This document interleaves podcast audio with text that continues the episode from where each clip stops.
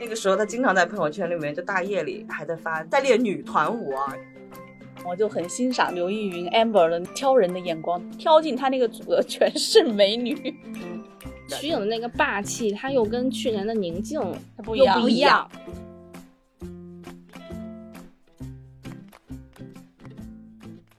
好，欢迎回到新京报文娱出品的播客节目《三人行不行》，我是小 T，我是小木，我是小玉。哎，我们最近呢在忙什么呢？在追姐姐。说实话，这个综艺其实我到去年的时候已经完全丧失了追的欲望，就从第一季特别高的期待，然后这几季感觉都没什么太大的。就不知道是舞台垮呢，还是他的真人秀部分没有那种刺激点了。但是今年我看的时候，我又发现了一个新的视角，就是我们今天想聊的，就关于一些姐姐的性格这一方面，我觉得还是有挺多挺有意思的。我节目开始，我想先问一下，你们对这一季姐姐怎么看？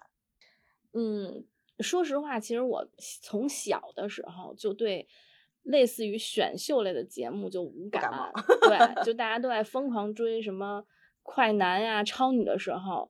我其实就是基本上不怎么看，嗯，然后现在是因为工作原因，你像尤其第一届火姐姐又那么火，然后第二届我觉得大家会低于预期，是一是由于第一届太火了，二是他第二届可能筹备的有点仓促，嗯啊，然后像小 T 说的，他可能一些 大家想看到姐姐互撕啊什么这 些，相对要么刻意，要么就是感觉没有那么的。浓烈是吧？然后呢，大家又失去了兴趣。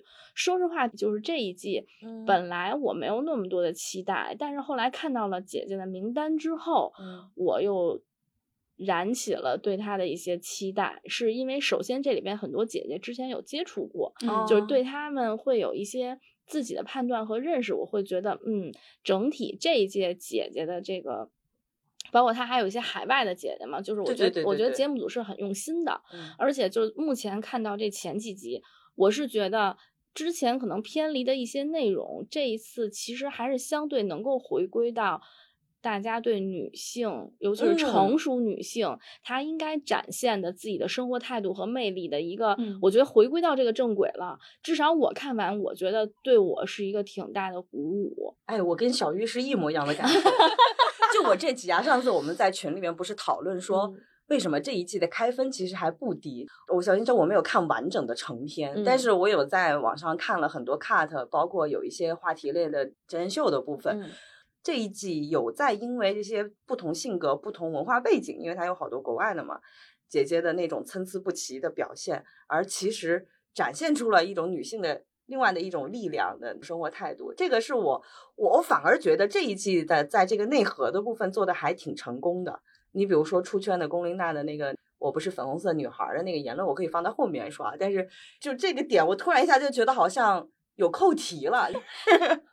最开 始第一届姐姐的时候，我非常坦诚的 说，当时就是想看这些宫斗，就是类似于大型职场宫斗的那种 场景。谁不是呢？但是但是实际上展现出来也没有那种大型职场宫斗的，反而是另一种的成熟女性的，她们面对生活困境，或者是面对一个自己不熟悉的领域要怎么办？嗯。得协作的怎么办的？这个呢，听上去有点像拔高价值，但实际上他们展现出来的精神还挺打动我的。嗯，第二季我也不是很有兴趣的原因，最大的一个原因是我觉得人选上面啊。不如第一季，没有那种层次是吧？对，就顶级的，当然就最受关注的那些还是持平的，就可能那种中间地带和靠下的，他们没有能够展现出足够的那种个人特色，让我能记住的。到了这一季，我也是一看名单说，哦，大概是办完这一季就不想办了，已经要 一网打尽的意思，就有一种特别破釜沉舟啊，最后一季干完完了，就是这种的感觉。对，你看就把什么很多年什么瞿颖啊，这些孙悦好多年都没有出现过的这些人都。找回来，然后包括龚琳娜，刚刚小 T 也有说到，我觉得她都是可以当导师了，然后而不是一个选手，她不是一个歌手，而是一个歌唱家的那种级别的人。还有那个国外的一些女艺人，我觉得这个碰撞会很精彩。对对对对，这一季我也是觉得，我看完选手的名单之后，然后我再看到导师，然后我就心里在想，他们凭什么？凭什么你们坐在上面？凭节目组给我们的这个职责，所以必须得硬着头皮坐上去。但一直这个节目里面，从来都是姐姐都是主角，其他都是可以把它当做工具人。你看小明老师 回来再穿场的时候，好像说是在吃火锅，就吃大圆桌火锅的时候，在那叭叭叭叭叭说的时候，姐姐们在底下吃的特别开心。没有，他说那我介绍完了，我可以走了吗？他说的是，然后那个曲颖就在那开始吃了，说。你随意，你随意，但是他也没有随意的走，然后又随意的坐下来，接着自个儿吃了，就就还挺好笑的啊！看来我们三个人对这个节目就是这一季的改编还是挺有同感、认同啊。对，哎，那有没有印象特别深刻的姐姐？哎，我我想说，就是我其实对瞿颖。我是真心的感慨，他的状态还是挺好的。嗯，他是不是里面就是最大的最大的五十二还是对五十二？他跟孙悦他们俩应该孙悦略大一点，对，瞿颖大。因为我觉得瞿颖整个的状态真的是很厉害，因为我记得当时有一个评委说他妈妈好像跟他 是一个岁数。嗯，啊，瞿颖出来就是上一次让我印象深刻还是那个。女神与女汉子吧，哦哦，春晚上的那个。对，然后但是现在数数也过去很多年了，然后我就觉得他整个的状态呀，包括他唱跳啊，然后那个高音，哇，我那嗓子熬上去，就是让我让我还是挺冲击感的。就我觉得他真的是能让我感觉打消对年龄的焦虑感。嗯嗯嗯，对，我五十多岁的时候要有他这个状态，那真的是绝了。对，我觉得瞿颖她现在这个状态。鼓舞大家不是在于他皮肤有多好或者什么，而且他是他身上那个劲儿，就他身上一个是自信嘛，因为毕竟超模，自信的那个劲儿，能镇得住台的那个劲儿，还有一个我觉得他特别，就怎么说，很知道自己要什么的那种状态。他是很很看得开，很看得开。嗯，你看就说那些你随意这个就能感受到，大家都说看那一场就觉得像瞿颖。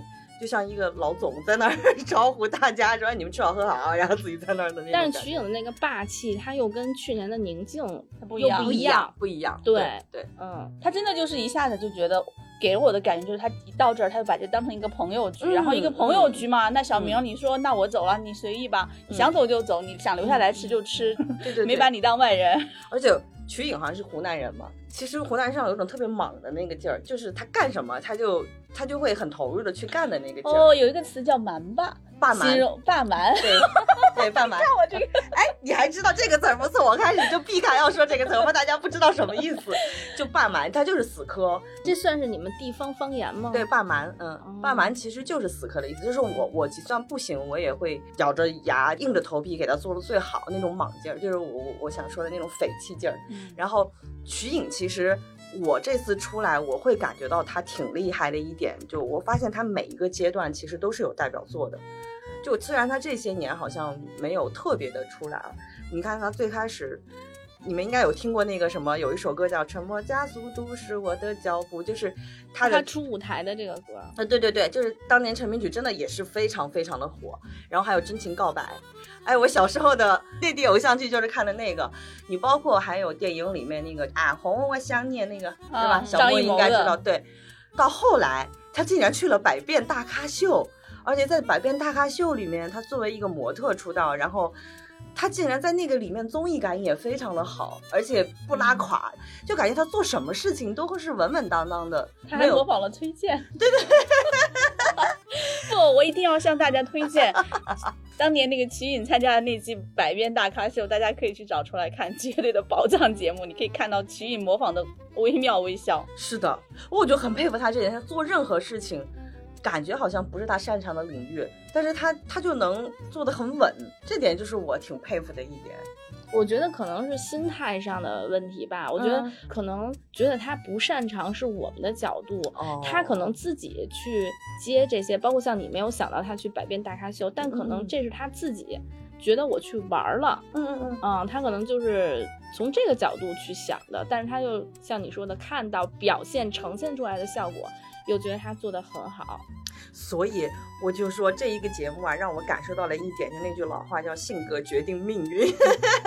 我觉得印证这句老话来，在这个节目里面还有一个就是龚琳娜，我特别喜欢。我以为你在此刻要 Q 徐怀钰，no，现在他还不值得我放在前面说，就是我对徐怀钰有点恨铁不成钢的感觉。但是我想说一下，我最喜欢在这个节目里面最喜欢的就是龚琳娜。嗯，不是说才艺那部分，我是觉得龚琳娜的她那种心态让我觉得，咱们前面也说了一个歌唱家级别的人来这儿，首先她不端着架子，再就是我真的感觉到她的那种玩儿，我是来玩儿，我是很享受玩的这种状态，她很放松，然后很开放。最搞笑的是，她也挺认真的，就是在最开始不是有个名场面跟 ella 去做社交的时候 唱了《踏浪》，你就感觉到。他真的是有在认真做功课的，只是呢没有记熟，就觉得很可爱。所以，我我觉得就是龚琳娜在她身上，我会感觉到我也是有昆玉看瞿颖的那种感觉，我不会觉得有年龄的焦虑了。你只要是一直有这种对外面有好奇心，一直很有开放的心态，我觉得就会挺开心的，每天过的。龚琳娜，我其实采访过她，还采访过她不止一次。但这个节目让我很意外的是，她跟那个美依礼啊说起来，她小时候曾经因为外貌特别不自信。嗯，因为大家都觉得女孩子是粉红色的嘛，然后我又不觉得我是一个漂亮的女孩，所以我不喜欢粉红色，我喜欢大红色。重工的颜色，对我又当时我看了以后，我还就挺惊讶的，因为我采访的印象是，我觉得这是一个特别自信的女人。然后她既然小时候也有不自信的那种时候，就让我对这个人物的认识又多了一个层次。嗯，但是这个梗啊，就我看的时候，我会特别心里特别感动。她不是粉红色和红色嘛？她会她的认知里面就可能是红色。其实，比如说，我知道红色更适合我。然后我就一定要去用红色来找到自己重新的一个代名词，就身上这个劲儿特别鼓舞我，挺酷的。就我原来对他的印象是，他是非常的自信，然后有自己的想法，并且为这个想法去实践。但不是说我有想法而已，他是真的去实践。但这次我是知道他还有过不自信的时候，所以我觉得哦，他也从一个立体了，特别普通的那种，因为普通的女孩子。没有过容貌焦虑的，真的非常少有。哦，哪怕是那种长得特好看的，他也觉得我应该更好看。所以说他在这儿承认他有容貌焦虑的时候，很有共鸣感的。嗯，然后我就一个人有容貌焦虑，从那里边走过来，还能这么自信，这点我就挺佩服的。他以前讲过，他可能小时候几岁就开始。去少年宫唱歌，嗯，被认为唱的还挺好的。当时那个贵州电视台去拍节目，就把他给拍进去了，嗯，就第一次登台。后面就去少年宫又学习那些少数民族的歌舞啊，什么侗族大歌什么的。可能从小就唱歌的天赋就被发现吧，就去上海参加比赛，就那种少年合唱团这一类的参加比赛，马上就得奖了。然后又接着去欧洲参加比赛，就欧洲也得奖了。当时就。自信心唰的一下就起来了，嗯，就觉得我我是一个来自中国的合唱团的一个成员，然后我唱的还是我们中国少数民族的那种歌曲，然后在国际的舞台上面，然后唱唱这个歌，唱完之后还有很多那种小歌迷追着他们跑，因为他们在欧洲巡演嘛。这一场看了，还记得去看下一场。而且那会儿的中国，就八十年代的中国和现在的中国不一样，那会儿的中国可能跟世界的像欧洲这些国家比，在经济上面。还是有一定的差距的，是。所以他第一次去到欧洲的时候，看到欧洲那种超市里面巧克力都有很多种的时候，就那种感觉，他他是很有冲击的。但他同时在这种地方，大家还能够认可我们的艺术，就文化自信，对，文化自信就这样子出来了。我觉得龚琳娜老师的。容貌焦虑在那边可能也能得到解决，因为感觉欧洲人的审美跟我们不一样，对他们可能会觉得长长成这样很有东方特点的女孩是非常美的。嗯，对，因为他们那儿的像欧洲那边的大眼睛，然后高鼻梁的实在是太多了，所以他们更追求一种特异特色美、特色的美感。嗯，所以她嫁了一个德国老公嘛。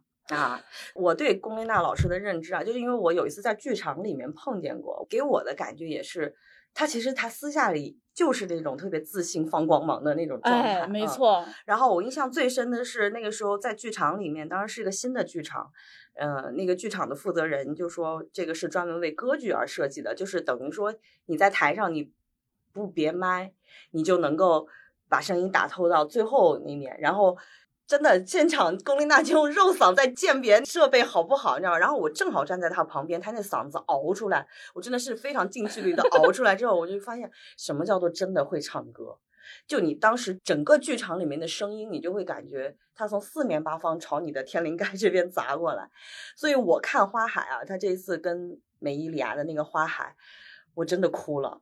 这那种哭是我。很多年都没有的，会为一个作品的震撼而哭。你看小时候，我有时候会，比如说大的文艺汇演，我在现场我就起鸡皮疙瘩，之后然后就会哭，就那种激动人心的哭。我很久没有这种感觉了，但是我仅仅是在视频上插着耳机，然后看那个视频，我竟然就会哭了。这是真的会唱歌的人，龚琳娜老师 这个业务能力真的是可以的。就是在我们都在。说这个歌唱家的时候吧，我突然想说，我对这个节目的一个感受，就我尤其在看他们出舞台的时候，我就觉得，虽然这是一个就是容纳了很多漂亮姐姐的一个节目，但是其实为什么大家会喜欢看，就是因为大家在里面其实都可以找到代入感。它就像一个班级，它有天生学习特别好的人，你像那些专业的歌者、舞者，他其实来的时候，他就觉得。至少舞台表演上难度对于我来说没有那么的大，但是可能对对于一些演员，尤其是 有一定的年龄，因为她是姐姐嘛，就是她又有一定的名气，然后她还要来这儿挑战我不太擅长的领域，那其实这个就有一点像我我在一个班里边，我可能是这种尖子生，曾经的尖子生，或者是比如说我现在可能到了一个特长班里或者怎么样，但是我一点基础没有。我觉得大家的这个心态都不太一样，但是可能他们面对这个舞台的时候，这个舞台带给他们每个人的东西就不一样。嗯，就是选择上。对，所以其实我有时候在看这个节目的时候，我也没有完全把它当成一个比赛来看。嗯，对我就是觉得它可能比较奇妙的点，就是它它上面不同的姐姐能让你自己带入到你可能有可能是在职场的位置，有可能是在某个学习班的位置，有可能是在家里的位置，你就看他们可能虽然很多方面很优秀，但是他可能会跟你面临同样的一些困境也好，幸福感也好。然后去要去克服的一些心理问题也好，就是你能去找到一些共鸣。说的太好了，我就有时候会带入到美伊里亚的这个，当然不是我肯定跟他那个 各方面差远了，就是我就觉得如果我在工作的时候，我就希望能有一个呃前辈，像是龚琳娜这样子的，嗯嗯，对我进行一些提点啊、帮助啊，这种我就内心会觉得特别的。踏实和那种感激，因为美伊里安，他他作为一个日本人，到了一个这个环境，我觉得他的陌生感更强。对，他嗯，首先就有语言上的有些障碍，虽然他非常非常努力的在学习和说中文了。嗯，这个时候我觉得龚琳娜对他的帮助还是挺大的，是那种发自内心的去。关心他和帮助他，因为你可以看他龚琳娜的第一个歌是那个《爱如火》，他唱《爱如火》的时候可以说是有一点点炫技的，他的嗓音条件是发挥的非常好的。我当时注意到那个评委里那个外国人，就其中的一个，就那 种震惊的那种神神情，就说明他对这个一出来就哇哦，但是他到了唱《花海》的时候，其实他没有。做这种发挥，他是在成全对方，对双方是一种很和谐的状态，他可以有特别压过对方的一个发挥，但是最后他们是一个相辅相成的状态，而且他是一个专业的那种歌唱家，这一点是需要他去做调整的。对，所以说我觉得职场上要有这样一个前辈的话，那好幸运啊。哦，你观察他太到位了，这也是我为什么会觉得花海会把我弄哭的原因，因为它不是一个特别激昂的现场，但是你就会觉得它一个它特别真，而且你能看到两个人是非常和谐的，嗯，融入在一起，使得那个作品特别的打动人心。是，说实话，周杰伦老师的原曲我都没有这样的感触过，而且他们俩还跳了那个极乐净土，就相当于是龚琳娜学了极乐净土的几个舞蹈，然后跟梅里亚两个人一块儿跳了一个这种，对，就是互相成就这种。状态就很很是是是，这就是那种我刚刚说的那种感觉。这就 是龚琳娜老师她特别享受的一点。其实她来也不是来比赛的，我感觉她就是过来收集素材，然后自己创作上能更多的好玩玩起来。因为收集素材，她也是在实验她音乐的理论，就是我能不能和这个歌手，可能她以前也去过别的节目嘛，可能别的节目说唱的，这次我来跟一个国外的歌手碰撞一下，看能够玩出什么作品来。所以我就特别喜欢他这种心态。这确实是一种挺自信的性格。虽然曾经小时候有过不自信，但现在这个阶段他真的是很自信，对，而且很放得开。对，而且小玉刚刚说的那个班级里的各个同学的那种状态，有一个可能不是特别大众，他可能在角落里的那么一个人，就是还挺引起我的注意的，就是吉娜。为什么特意想把它挑出来说？是因为东北话吗？我们刚聊完漫长的季节。不是，因为其实我之前对吉娜的认知，她就像班级里那种特别，就是除了好看，呃，乖乖学生，乖乖学生，没有什么个人特色的那种。因为大家认识她都是因为朗朗嘛，对吧？但是我这一次就她的那个公演舞台一出来，我会发现这真的是一个特别漂亮的女生，她让我感觉到特别的漂亮的那种震撼力。因为你像台上的。姐姐漂亮的很多，啊为什么她给我的印象格外的深呢？就是因为后来朗朗不是也说了，就是他不停的在练舞，不停的在用他的 rap，其实他那段 rap 真的还可以的，并没有垮。我就突然觉得看到了一个特别认真的、默默的在往上窜的这么一个姑娘，她愿意在这个时候就想通了，你知道，想通了，在这个时候要把自己的个人特色展现出来，我就觉得还挺挺戳我的。嗯。嗯，其实吉娜，我之前采访过吉娜，就。是。我自己个人的感官啊，就是我觉得她的外形和她的性格，嗯，其实是有悖常伦的，就是就是就是她的外形看上去其实是美艳的，嗯，正常一般在我们内心或者在以往常规的这个偶像剧里，就长成这样的女孩，她不应该是这样的性格，她可能会是相对攻击性强一点的性格，而且其实吉娜年龄并不是很大，但是我在跟她接触的过程中。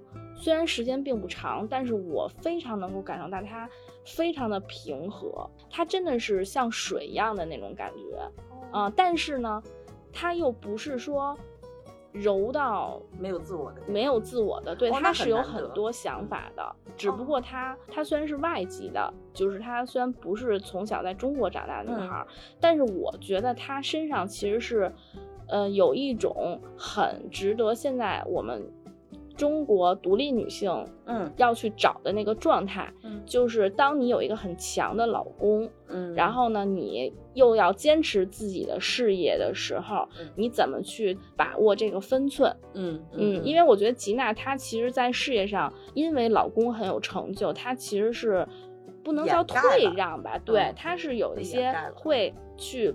辅助老公的地方，但是她自己会有自己很想做的事情。其实她钢琴技巧很好的，嗯，对，因为她也是拿奖的，她也是钢琴家嘛，对，啊，只不过她因为她嫁给了郎朗，就是大家肯定每次还是会以郎朗为主。因为我记得很多年前我踩她的时候，她就跟我聊到过她自己在音乐创作上一些。对一些歌曲啊，自己唱歌的这种想去尝试的这这样的心情，他不是他真的不是为了节目，他现在这么说，他之前他就是一直对他一直，而且他也有当时讲过，他当时已经创作过一些歌曲了，也发表过一些歌曲了，对他还是在音乐上会有自己的想法的。嗯，这么一说我就能理解了，就是他为什么能这么快的适应，嗯，这种。怎么说？大家都在自由发展，你必须得够亮眼，你才能被记住的那种状态。而且像他之前参加的很多偏综艺的节目，其实都是跟朗朗一起。对对对对，这一次单独的变成了吉娜这个人的时候，我会发现她真的很动人。而且，嗯，就是像小玉刚才说的，她的个人特色被放大出来，其实这个中间是有很多她的铺垫的。她其实自己是一直保持着那种心态，就是。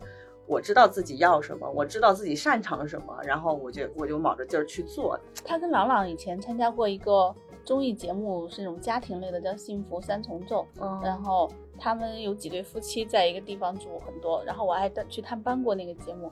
当时我对他的第一印象是，我说这么漂亮的一个像混血的一个女孩子，说一口。这么流利的东北话，就那种反差感，就我就那种反差感给我带来了很大的震撼。我心说，这是怎么练成的呢？因为他真的是很浓重的那种东北腔的那种感觉，就跟朗朗在一起了之后，然后他还运用的特别好，这该用啥干啥什么的都会。嗯，我当时觉得特别反常。后来又看节目里边的时候，当时各种状况都他以那个朗朗为主，他并不是说我一定要在这里要突出我自己的。在节目里其实呈现的也是这样子，他们在这个家庭里面有互相扶持的一面，有很多时候他也会更有那种以柔克刚的时候。对对，嗯嗯，就不是那种特别的强势或者是怎样的这么一个女孩。这节目里确实看到了她还是有想法的。当她单独以吉娜的身份出现的时候，她是依然很很有光彩的。对，其实总结起来就是可能她是真的把家庭和职业就是能够平衡的很好的这么一个人。我们可以单开一起聊家庭和职业这一块。我觉得不是不叫平衡，这应该就是我很同意小玉说的是分寸感。嗯，你这个分寸感拿捏的要很好才行。嗯，对，是。嗯，他很容易被人认为是一个只有脸的那种花瓶。对，但实际上他还挺有智慧的，人生智慧，不是说不是说钢琴弹得多天才，然后怎样的。至少可能在这个节目以前，会有人觉得他更多的是靠朗朗。对，嗯，但是其实他自己是有自己。这么说不太好，但是就是，即便他没有郎朗，他也是一个会活得很有光彩的人。哦，哎呦，鸡皮疙瘩！哎，哎呦，第一次出现了今天。嗯，然后包括其实猪猪也是我很喜欢的一个演员。对，说到美，我觉得猪猪的美是就是现在就很多女生里面很少见的一种美，她的那种。自信吧，不是那种特别锋芒的自信，但是你能感觉到他骨子里面是特别特别大气的那种状态，而且，呃，他不是脸盲嘛，在那个社交的那种 修罗场里面，即便脸盲认错人啊或者什么的，他都很会很大方的去接这个话，让对方其实并不尴尬。我觉得他他身上，我不知道，我觉得呃很少会有一个女生美到就是男女可能都觉得她很好看。她五官确实太漂亮了，她的那种风韵是女生觉得她好看，但不会嫉妒她的那种。是啊，对对对，就是这种感觉。我就嗯，对，大家不会说妖精，就是，你知道吧？对对，但她又长得很妖精。其实你说这句话的时候，我想起了孙悟空，妖精。就提了，就很服他，就是他的那种美，就是真的是会很心里面服他。对，而且我之前看过他，他原来不是拍拍那个马可波罗那个美剧里面，真的特别漂亮，而且他那种漂亮是很有特色的那种漂亮。我扯远了，就是嗯，我就是想单纯的表白一下她很美，美到让我觉得很服。对，而且其实刚才说到脸盲，包括她之前这个事件，就可能还上热搜啊，或者大家讨论度很高。因为我可能过些日子要踩她，我会跟她确认一下。我之前已经采访过她，但是可能没有聊到这这方面。我不觉得他可能是会是一个脸盲的人。我觉得在这个娱乐圈，大家肯定会有相互不认识的人，因为他又不是谢娜那种身份，而且他其实回国发展没有几年，他之前一直是在海外发展的嘛。然后，因为我们两个年龄差不了太多，所以我其实是理解。就是《回家的诱惑》非常火的时候，可能他当时没有在国内发展，他可能对亚洲这边就是比较火的这些电视剧什么的，他不是特别的了解。嗯，说实话，我都没看过《回家的诱惑》。好吧，我举手。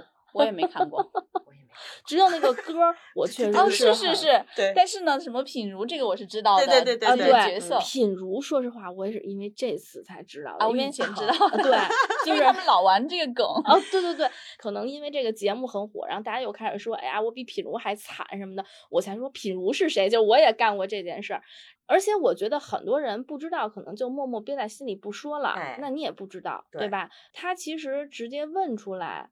是一个很大方的社交行为，嗯，对，包括认错呀，或者怎么，所谓的脸盲，说实话，咱们这些听众也好，真把那些姐姐照片搁你面前，你也不见得能怼出来。我都不认识，对吧？我们干娱乐 这行的，说实话，有的时候我我之前有一次在还不是国内，是在国外的一个商场里看到了一个大幅海报，就巨大，可能从那商场的五层垂到一层的那种海报，巨型，是一个中国艺人的形象。在上面可能是当时是哪个电影要上，还是哪个，或者是哪个代言，我忘了啊。然后我就站在那儿感慨，因为它本身就巨大，就是它已经让你不是那种一眼很正常的那种比例了。然后又 P 的很严重，你这样一说，我觉得应该不是电影的海报，而是某个代言的，那有可能。然后，然后我当时就在站在那儿感慨，我就觉得，我说你说这些艺人和团队吧，他们要求把自己 P 成这样，多好一个宣传自己的机会，大家根本就不认识你是谁，对对吧？你就连我算也算是娱乐行业里的人，我都没有认出来他是谁，我必须要去旁边找那个名字，我才能。你想能在海猜是谁？海外有那么大巨幅海报，又是成为代言人，然后被挂出来，那他肯定是一个很知名的人。我都看不出来他是谁。我也是，我原来有一次在柬埔寨看到有一个一个手机代言。然后那个明星是真的国民度非常高的明星，但我就是站在那儿，我都没认出来是谁。是是谁呀？这是？我就说一个非常我们都很熟悉的例子，就我们部门有时候会做一些那个送签名照的一个 新媒体的新媒体的那个互动，然后呢，艺人会跟我们那边寄一些他们的签名照过来，但是你知道那个签名啊，嗯，艺人的签名基本上都不能够凭字认出来这个名儿来。然后呢，就有一些艺人的签名照，导致我们大家都在这儿认，因为放了一些嘛，不少有好几个男男生的、女生的都有。然后大家说。这是谁？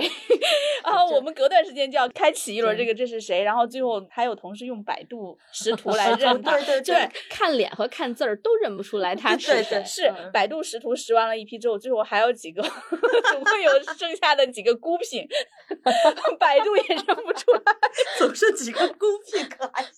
对，我们可能刚才有点跑题了，但是就是拉回来，就所以我很理解猪猪当下他不认识或者认不出来，我觉得这。也很正常，对，就是他主要是那会儿没看过，嗯，对，不在国内也对，而且其实说到猪猪和吉娜，我觉得包括之前的瞿颖啊，她之所以被大家看到，我觉得就是因为她们的美挺特别，很有个人特色，不是那种模板型的美。说到这一点，我就很欣赏那个刘亦云 Amber 的挑人的眼光，挑进她那个组的全是美女，有谁呀？猪猪啊。哦，徐颖啊，哦，全在里头呢。真的，他挑的都是那种各个特色的美人儿。我们点评半天，就其实是点评了一个队。嘿，而且我就觉得，就是我看那个节目莫名的，我就觉得我可能真的是这个节目的一个受众，就是因为它里边就很多人是就从小倒不至于是偶像啊，但是就是成为偶像的那波人，但他们又都比我的年龄大一点点。所以你就会觉得啊，明星到了这个年龄，或者甚至到了比我要大的年龄的这个阶段，嗯，他可能再保养，他也会有一些鱼尾纹啊，或者明显是就是他虽然是一个美的面庞，但是他跟他年轻时候的那个状态是不一样的。所以从这个角度也会 让我这个年龄段的人会觉得，嗯，那就是减轻我们的容貌和年龄的焦虑。嗯，就是我的嘴替。有有时候想，嗯，他也不过如此了吗？对，就没办法，不可抗力啊，人都会老的，就没办法那么苛责。嗯嗯，所以其实就就他们的性格更打动人一点。对对对，嗯，说到性格，我我这一次还有一个特别想聊的，就是陈嘉桦啊，艾拉，就肯定是有情怀的，这个人身上是绝对有情怀的。但是陈嘉桦，我发现他自从就是结婚啊，留起长发之后，嗯。他的性格越来越讨人喜欢了。就原来可能在团里的时候，会觉得就是一个假小子、男人婆，就是之前的那种，不管是台湾综艺还是什么那种宣传，都是这种走向嘛。但是后来你会发现，他其实是一个特别可爱、真性情的，就姐姐那种性格。嗯，我记得原来看那个《康熙来了》的时候，他好像是有做过代班主持吧，放的非常的开。他不比那个小 S 收，就他整个人很有梗的这么一个人。然后这一次社交里，我虽然没有看完整真人秀的那一部分，但是我看了最开始，我觉得这个节目组特别牛逼，把谢娜和 陈嘉桦放在了 最开始进来那个场子就不会冷，你知道吗？然后陈嘉桦他真的是啥话都能接得住，话不落地，这点让我就觉得很可爱，有主持人的特质的。他真的很会主持，嗯，综艺感非常的强，嗯，他整个人的状态也很松，很很放松。我觉得他就是生完小孩之后活开了。他其实以前也挺开的，但是我觉得他是有了小孩之后，他就柔和了很多。但是他的柔和又不又不会把他之前的幽默和那种失去掉。对对对对对，就有一个中和。对，嗯，对。我突然想插一句，刚刚我们确实是在讨论一个队，就是之前那一句 call back 一下，我刚查了一下，真的就是刘玉云、瞿颖、朱朱、吉娜、李莎名字。哦，就李莎名字没聊。哦，就就说明我们我们站队了，我们站队，说明刘玉云很会挑人，好吧？对，刘刘玉云也是我们踩过的一个艺人的。当时创的时候他是导师，我记得特别清楚，就是一个韩国艺人来创当导师，然后在海南的海花岛那么一个。很遥远的地方了，就是当时苏东坡被贬去的那个最遥远的那边的一个海岛上，然后录节目，然后他当时只有腾讯的人就带他，没有他自己身边团队的人，他自己去的，嗯，我就觉得这点好厉害，而且那会儿他的汉语说的就不太行，但是他非常非常努力的在那儿用汉语中文表达。当时我既感动又觉得很好笑，因为他的那种表达就很好笑。我们还当时有采访过他，还做过，还录拍了视频的，所以真的是当时就应该有播客，然后把他拉过来让大家听一听，真的很可爱。他就努力的学各种话，而且把周深、周深，然后念的特别好笑。你知道吗？就是刘奕云给我的感觉，因为我这几年啊看各大选秀啊，还有综艺，我对中性的风格的女生已经腻了，完全腻掉了，而且是产生生理性的厌恶。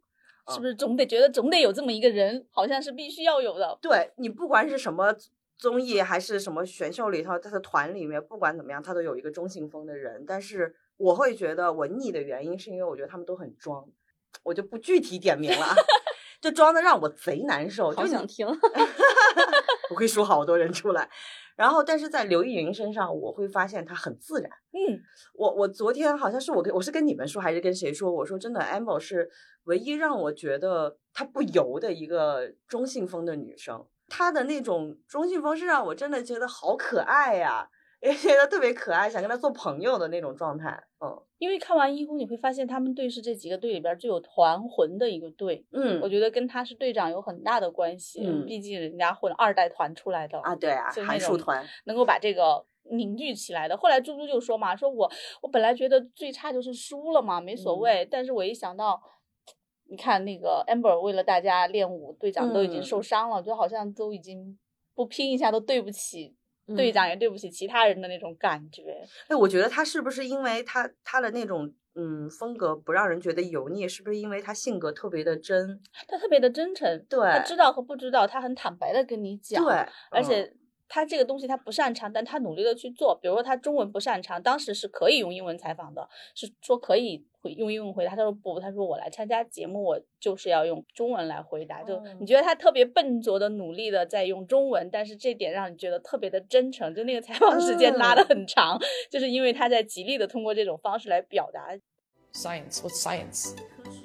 科科学科学科学成成长成。成成长成长，I need to get better. This 呃 comment comment 评评评论评论，这我是我也还是会写呃写稿稿子稿稿稿稿稿，OK three。你说这种真诚的、笨拙的努力，我想到了这次义工上的秋瓷炫跳工地芭蕾，差不多就是那个意思。对，但大家就会看的是接受的。对对，接受啊，你继续。对，但是他这次已经进步很多了，他的那种感觉。然后我这次再次发现他的一个特点就是他审美很好，他挑队员，因为他的排名很靠前嘛，最开始出舞台之后，他可以挑队员，他挑的队员，嗯，审美很好。当然这也是赞扬我们自己，我们聊的那几个都是他队里的。就是很美的，很有特色的，是对，他是能发现每个人身上不一样的亮点，而且每一个都不一样。嗯嗯，真好。我我我们好像现在像个痴汉在聊这一期，本来是想说聊姐姐的性格，突然变成了聊聊姐姐的颜值。对，嗯，那确实是。但是其实我觉得这样的节目最不缺的就是颜值。对，嗯，因为每个人都很美，嗯，然后大家擅长的领域又不一样，所以其实。从这个角度来讲，好像它又是一个相对公平的一个平台。是的，它就是现在你就是看谁的性格更讨喜嘛。对，嗯，因为颜值大家都很高了，没什么可以拉开差距的地方了。对对，性格上还有一个我觉得很好笑的是那个蔡少芬，他的外号叫叉少芬，就他真的，我原来会以为就是他的那种傻劲儿是装出来了的，时候我后来发现。他好像是有一个看的里面是说他真的练那个普通话是练哭了吧？好像就急到哭，哭完之后刷睫毛。我就觉得怎么会有这么好笑、这么这么真实的？就就是可以前一刻哭，下一刻哭完之后马上就能把情绪调就很日常小姐妹的状态，你知道吗？这是一个好演员啊！嗯，这个好演员他能够自己能够进入情绪，很快的进入情绪，然后又能够很快的出一个情绪。不然的话，你一个演员进入到了情绪里边，你一直沉浸，当然这是一种状态。嗯。但下一场戏可能要你演的是一个跟他完全相反的情绪，如果你出不来的话，嗯，你就一直在这里，那这个戏就耽误了。嗯。所以我觉得这是一个说明叉烧分是一个好演员。这一期我我其实最想表达的一个我的观感，就是看了节目的观感，就是前面说的那个性格决定命运，就是为什么同样的在小玉说的同样的美的一个起跑线上。有的姐姐就那么讨喜，有的姐姐就会让人觉得很难受。比如说徐怀钰啊，终于 Q 到徐怀钰，知道你要 Q，是 不是憋了好久了？就徐怀钰，其实我挺，我对他的心情很复杂。嗯，首先我不是他的粉丝，因为他的那些歌是曾经席卷过我童年歌单的，不是童年，我刚想说这个，我没有那么小，我没有那么年轻，席卷过我青春期歌单的。但是呢，他的歌不是我的点，就他太闹腾了，对于我而言太闹腾了。但是你不能否认他是有能力的，他的能力就是，呃，我们原来去唱 KTV 里面的时候，会觉得徐怀钰的歌特别特别难唱，即便是那种很欢快的，像我是女生那种歌，也其实挺难唱的，特别高。但是徐怀钰当年能唱上去，就是因为他的那个嗓子啊，是真的能顶，啊，所以我对徐怀钰的评价，嗯，他确实是有能力。但是呢，后来因为好多事情，我查了一点资料，就比如说，就是有这种家里人的背叛，然后包括之后的一些，呃，他其实最初想做的歌也不是像什么我是怪兽啊或者喵喵喵那种的歌曲，可能有一些创作理念上的分歧，就导致可能公司解约呀，然后包括一些人生大事上的一些低谷吧，就造成了好像。嗯，他是一个很逃避的性格，就我不知道这个形容准不准确啊，因为我也没有特别 follow 他的整个人的人生过程。因为我我记得我在翻资料时候有看到说，他后来在中途，就是从二零二三年到他最辉煌的时间，中途有好几次复出的时候是签了不同的公司，其中有一个公司当时是帮他还清了当年的债务，然后斥巨资想打造他，让他重新回归，给他做了一个。呃，真人秀的一个节目，就是一个恋爱综艺吧。然后他上了一期，上了一期之后，好像里面是有人说评价他的身材好像走样了，还是不是特别好，或者表现他评价他的状态什么不是特别对的时候，他就直接跟他的公司说我不录了，这期节目就撂挑子了，就导致那整季节目全部浪费，就是制作费啊什么的全都打水漂。当年会有新闻报道把这件事挑出来跟。他的那个，在他家里人背叛的时候出来的那种状态去做对比，说徐怀钰这人的性格就是遇事会容易逃避，往后退。他就是只要遇到一些困难，他就自己可能就也是因为不自信，或者是他本人的人的性格就不是那种特别有心机、特别复杂的性格，他就缩到自己的世界里面了，他就不会管其他的人。所以这一次。他出来就大家都会说他业务能力可能就没有没有预期当中像对标王心凌，大家都对标王心凌没有那种预期，可能也是因为他自己的一个不适应，或者说他自己的一种怯场的，可能是一种特别真实的反应吧。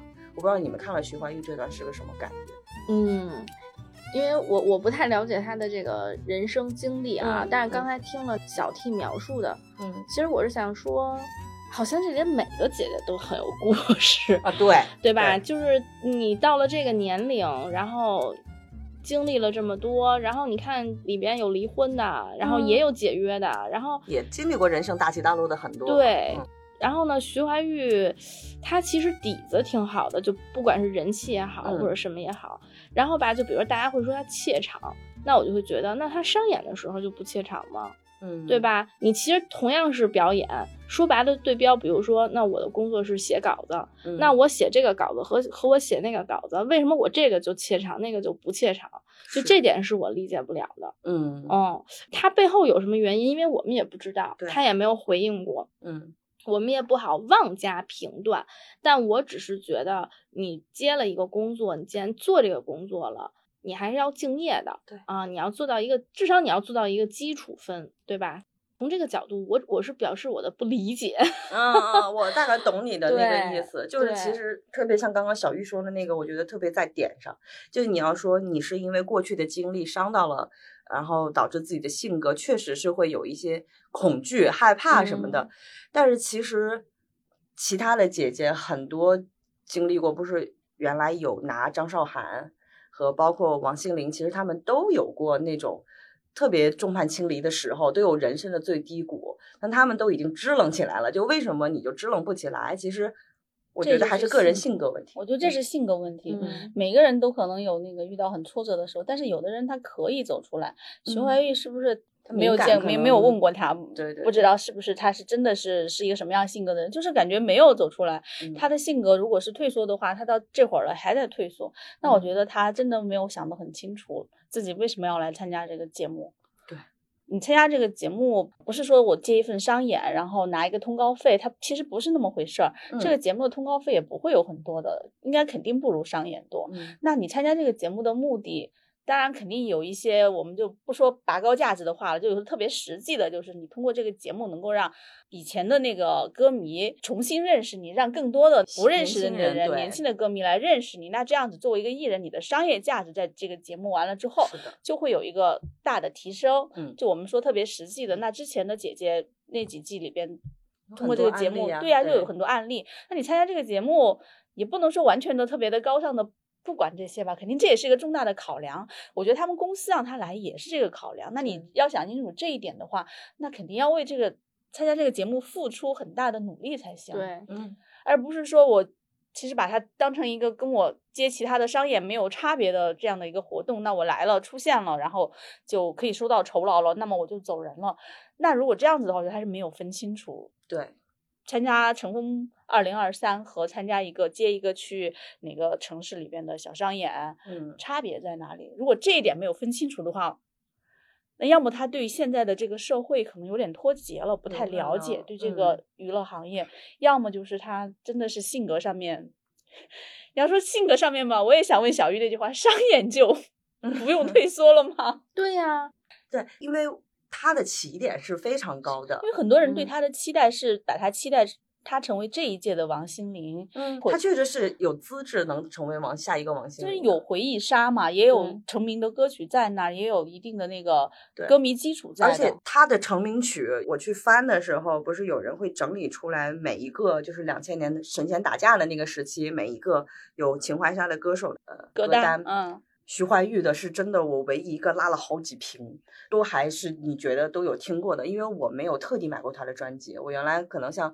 王心凌，我有特地买过或者什么，但是他的我并没有特地买过那个专辑。但是你会发现，基本上有三分之一的歌我都会唱，你就证明他有多火，就普及度很高。对，我是想说，就看他的这个表现啊，我们在不知道背后原因的情况下，就是你从好的方向说，从好的方向想，是觉得那他可能是真性情，就是我不管你这是一个什么样的节 目，啊，那我不想好好对待，我就不好好对待，或者或者我我就今天我可能状态不好，我就是状态不好，我也不去嗯。装。那这可能是从相对好一点的角度来说，那从不好的或者从另一个角度来说，就是刚才我们说的，你不管你怎么样，你你是不是拿了这份通告费，嗯，你拿了这份通告费的，你的表演形式就是要跟这些姐姐去合作一一首歌那你是不是要配合大家？即便别人有不是专业的歌手，大家需要去配合，那即便那些人都在努力的练习，你至少也应该就是一起参与，对对吧？所以这个是我真是也是对他不太就是你别理解的你不出彩可以，但是你别拖后腿。他作为一个专业歌手，他要好好练的话，肯定会出彩的。尤其是他们那一组，又是又是大家都选剩了的，就是前面组队已经组完了，选的他们弄的这么一个组。他一个专业歌手，对好好努力的话，一定是里边非常出色的一个。我觉得一个专业歌手，他不用很努力，他至少不会拉胯。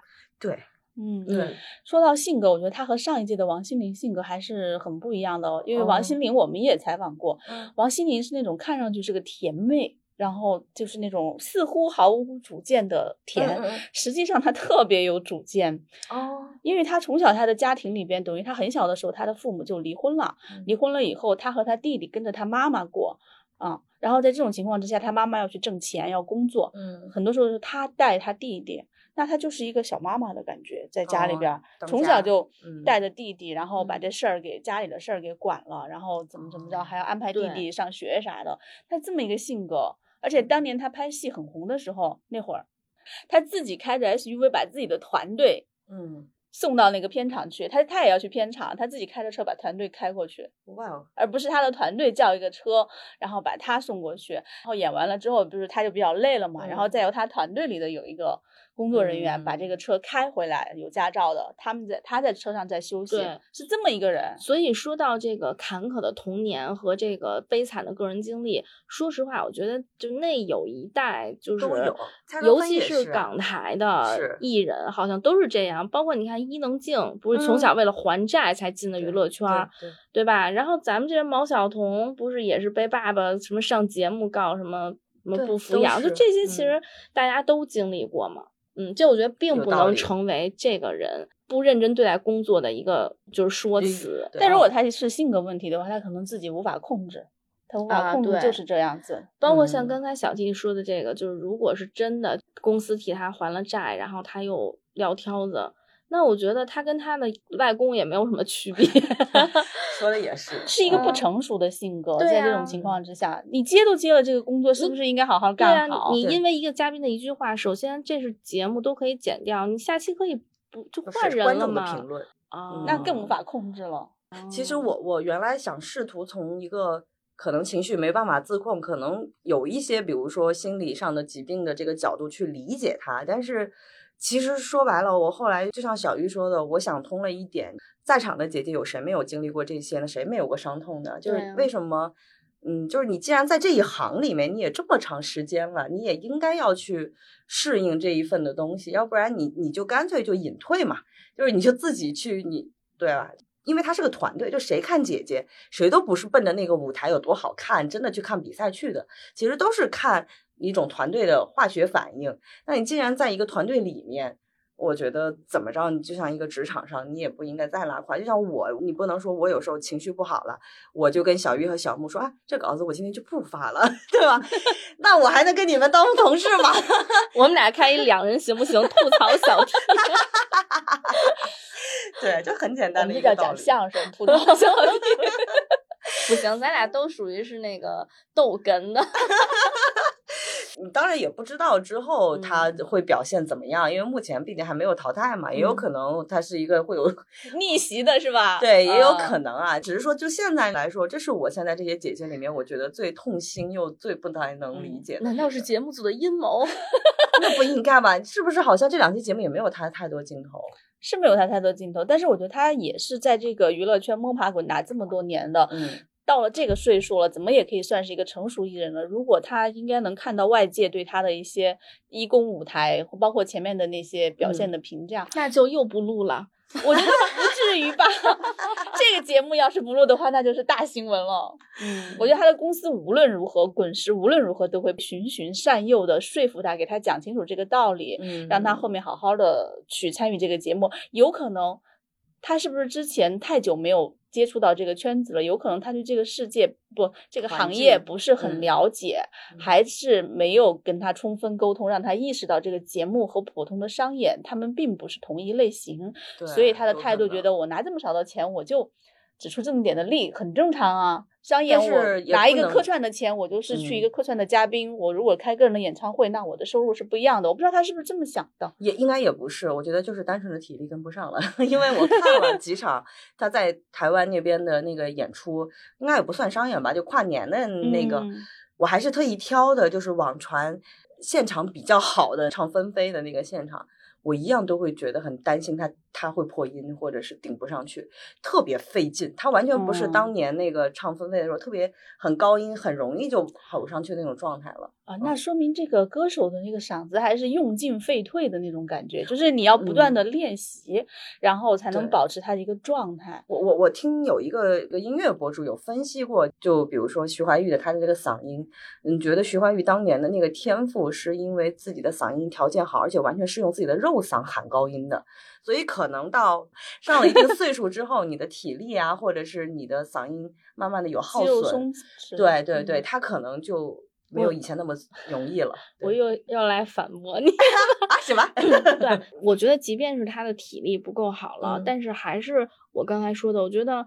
姐姐的舞台，它不是中国好声音，它它不是很专业的音乐类的评比的节目。我们在他们就是一公也好，或者他前面的初舞台也好，可以看到谁是真唱，谁是嗯对口型，他只是完成一个表演。当然，我们可能不会对每个人都是那么严格的要求啊。你比如说像龚琳娜老师那样的。就是歌唱家，他肯定是得真唱。那比如对于一些一些演员，他就是为了完成这个东西他，可能为了舞台的效果，对，包括在一些节目的，就是为了维护他好的节目嗯效果的这种节目里面，会有电音半开麦这种。对，如果只要你想要达到好的效果，其实节目组是会有很多方式去帮助你完成的。对啊，但是你其实需要的就是把舞台效果呈现好。对现在最后就只只能是节目组做到剪辑上给你剪没了，就因为真的没法看。呈现出来是不够认真的对待这个事情。对对，所以就是我们从徐怀钰这边聊完，就会越来越觉得说，这个人的性格真的是有多么的重要。你嗯看蔡若芬，她就能做到很讨喜，而且包括贾静雯，嗯，就你包括之前上前面两届姐姐的那个张雨绮，她也不是专业的歌手啊，第一次跳舞还跳到是拐呢，对呀、那就很憨态，很可爱。就他很认真的对待这件事情，但实嗯在是在这方面的能力不足。其实观众也没有那么严苛，说你就要出来就是个专业舞者，你就是个女团水平，也没有人这么说。对，大家毕竟这节目又不叫我是女团，对吧？又不是又不是超级女生，或者是对，而且你看，包括吉娜跳舞，对吧？就大家也会说，但是大家真的能看到她很努力的样子。对，对，然后包括我记得之前也跟金晨聊，因为金晨她是学跳舞出身的，嗯大家就会觉得你跳的好是应该的。嗯但是金晨也也说了，就是其实她是学民族舞的，这个哦舞种其实还是很不一样的嗯尤其是民族舞，你再去跳这种现代舞，你真的像重新学了一遍，只不过说你可能乐感啊或者一些节奏感会好一点儿，但是嗯其实他真的是就是在重新学习因，为发力点都不一样。然后大家还会觉得你跳得好，好像就是应该的是啊。你因为大家觉得你是学舞蹈出身的呀，你就是应该跳得好啊。对，所以我觉得就是跟这些人比起来，对吧？嗯，我知道啦，一切尽在不言中。对，但我我还认为小 T 之前分析蛮有道理的，就是嗯他的个人性格问题，应该在这过程中间有一个很大的一个助推对他的这些行为。嗯，嗯，不然的话，之前刚刚不是说了吗？像张雨绮这种的才顺拐呢，然后蔡少芬这种都已经说，这普通话烂成那个样子。就是说这个唱歌难过生仔，痛苦过生仔。